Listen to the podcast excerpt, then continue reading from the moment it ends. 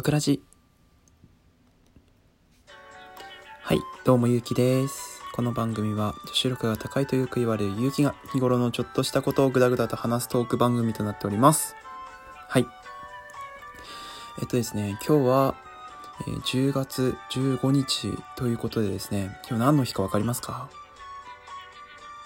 はいありがとうございます。えー、ゆうきがですねラジオトークを始めてちょうど5ヶ月、5ヶ月が経ちました。はい。あの、第1回を投稿したのが、10、違う、5月の15日。ということで、ちょうど1ヶ月経ったんですよね。あ、1ヶ月じゃない、5ヶ月経ったんですよね。まあ、5ヶ月でね、記念日なんか言うやつは、本当に高校とか中学校の恋愛みたいな感じだと思うんですけど、まあ、なんか、あれ、俺いつ始めたんだっけかなみたいな感じのことをこう見たら、あ、ちょうど15日じゃんみたいな。この話しようと思って。で、15日だったんで、まあいろいろね、この5ヶ月間何があったかなと思ったら、まあ最初のね、ラジオトーク上げた頃なんかもう なんかすんごいふわふわふわふわしてて、で、こう方向も今も定まってないんだけど 定まってなくて。で、あの頃はですね、まだ合コンもしたことがなかった人間だったんですけど、合コンをして、えーいい人に巡り合って、えー恋をして、振られて、Now。いろいろあったね、5ヶ月の間でね。人って変われるんだなって、改めて思いました。はい。で、今の俺はというと、こうやってね、あのー毎日じゃな、じゃないけど、こう週に何回かラジオ投稿を撮っている日々です。今が84回目で、だいたい1ヶ月30日だとすると150日、5, 5ヶ月で150日だから、だいたい2日に1遍ぐらい上げてるペースなのかな。このペースを保ちながらね、えーどんどんと回数重ねていこうかなと思います。で、今日は、あの、話したい内容がありまして、あの、前回のラジオトーク、前回、前々回ですね。前、ん？うんだな。前々回のラジオトークで、えっ、と、愛想を振る、振る舞うというか、愛嬌を振る舞うというか、についてっていう風な話をしたんですけど、その質問が届きましたので、あ、質問っていうか、えっと、感想が届きましたので、それの紹介をしていこうかななんて思います。はい。えーゆうきさんこんばんは。あ、こんばんは。いつも拝聴させていただいてます。はるです。はるさんですね。いつもラジオ聞いてます、僕も。はい。82回のとこ聞きました。私も愛想を振りま、振る、振りまいているって言われたことがあります。どうにか切り切り抜けたいけど、やっぱり泣きますよね。その後には開き直ります。だから何？って。愛想も振り舞うことも自己防衛としては必要なことだと思うので気にしないよ気にしないようにしてます。参考にならなくてすみません。かっこわら。ということでね、いたいただきた。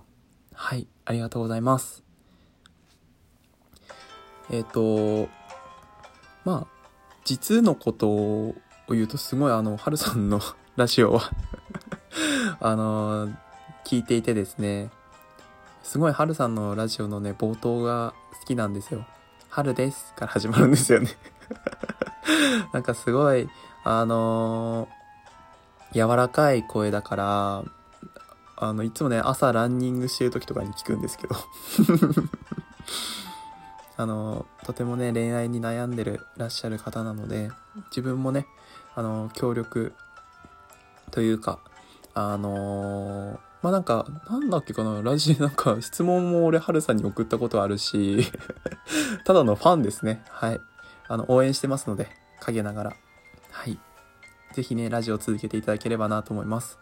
なんかツイキャスもやってたみたいで、なんか行けなかったんですけど、ぜひよかったらね、あのー足運びたいなと思っております。ということで、えっ、と、はるさんの、はるさんの話をしてたらね、この話終わ終わんなくなってしまうので、ちょっと質問をの内容についてね、ちょっとかん、あのー感想を自分から述べさせていただきますが、やっぱり愛想を振る舞うこ、振りまく、振るまく、ふ、ふ、振りまくことって、なんか、やってる、何、送り手っていうか、やってる本人が一番辛いんですよね。何に対してもこう、なんか、ニコニコしてたりとか、あとは自分が気に入らないことでもね、こう、頑張ってあい、ね、あの、笑顔で接したりとかしなくちゃいけないから、やってる本人が一番心に来ると思うんですよ。本当に。だから泣いちゃうなって。俺も思う。うん。はるさん、そう思う。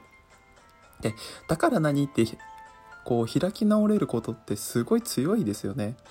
俺開き直れないんですよ。もう、もう、段ボールとか見たくね、潰されたらもう戻らない。ボコボコになってくだけだからさ。もう新しい心を用意しなくちゃいけないから。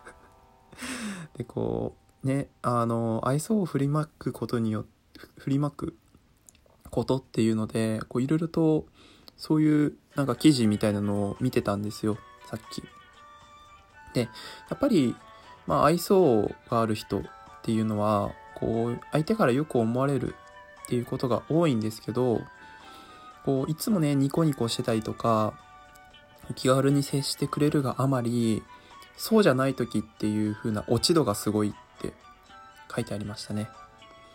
なんか俺が、お前のさ、それさ、気持ち悪いんだけどって言われた時っていうのが、ちょうどその、俺がすっごい落ち込んでた時だったんですよね。まあ、もうなんかもう、両手では抱えられないような 仕事量を持ってた時に、どうしても周りへの対応っていうのは雑になってくるじゃないですか。その時に言われたんですよ。なんか嘘っぽいんだよね、お前のそれって。思ってないでしょ？本当の、本当の何？本心ではそう思ってないのにそういう風なことやんなよ、みたいなこと言われたんですけど、まあ、やっぱりね、その、常にさ、こう、笑顔で、表裏もなく、笑顔でいられる人っていうのは、すごいなって思うし、逆にそういうので開き直れる人も俺は強いなって思うの。どうしても、その、愛想をね、振りまくことによって、まあ、いい面もあれば、そういうふうに俺みたい、こう、ね、あの、笑顔になれない時に雑に扱ってしまったがあまりに、そういうふうな、こう、いつもとのギャップを感じて、なんだこいつ嘘かよみたいな感じのことを思われる、その辛さがあるなって思いました。あと、八方美人誰にでもこう、なんていうの笑顔で振る舞いて、例えば違うところで、自分あの人苦手なんですよね、みたいな、あ、なんか俺、あ俺、あいつのこと苦手なんだけど、みたいなことを聞いたとして、あ、俺もそう思ってましたって返して、で、その悪口を言ってた人のところに行って、いや、ナイナイさん、俺は、俺はナイナイさんのこと好きですよ、みたいな感じのことを言うみたいな、なんかそういう八方美人感があるみたいなことを言われて、はぁ？みたいな。言ってねえし、思ってねえよ、みたいな。そういう風にか、そういう風に思うのが良くないし、あと、そう、愛想がいい人っていうのが、同性に嫌われるって書いてありましたね。まあ、よく見えるんだろうね。同性だから同じ感情を抱くからさ、どうしてもわかるんだろうね。女性だと、俺は女性に対し、女性とかは気づか、気づけないんだけど、男性っていうのはすごい気づくし、まあ、女性目線からだったらね、あの女の子すごい媚び打ってるみたいなことを思うんだろうけど、男からしたらそれを気づけないみたいなのがあるから、まあ、愛想って、なかなかなか難しいね。こう、うん。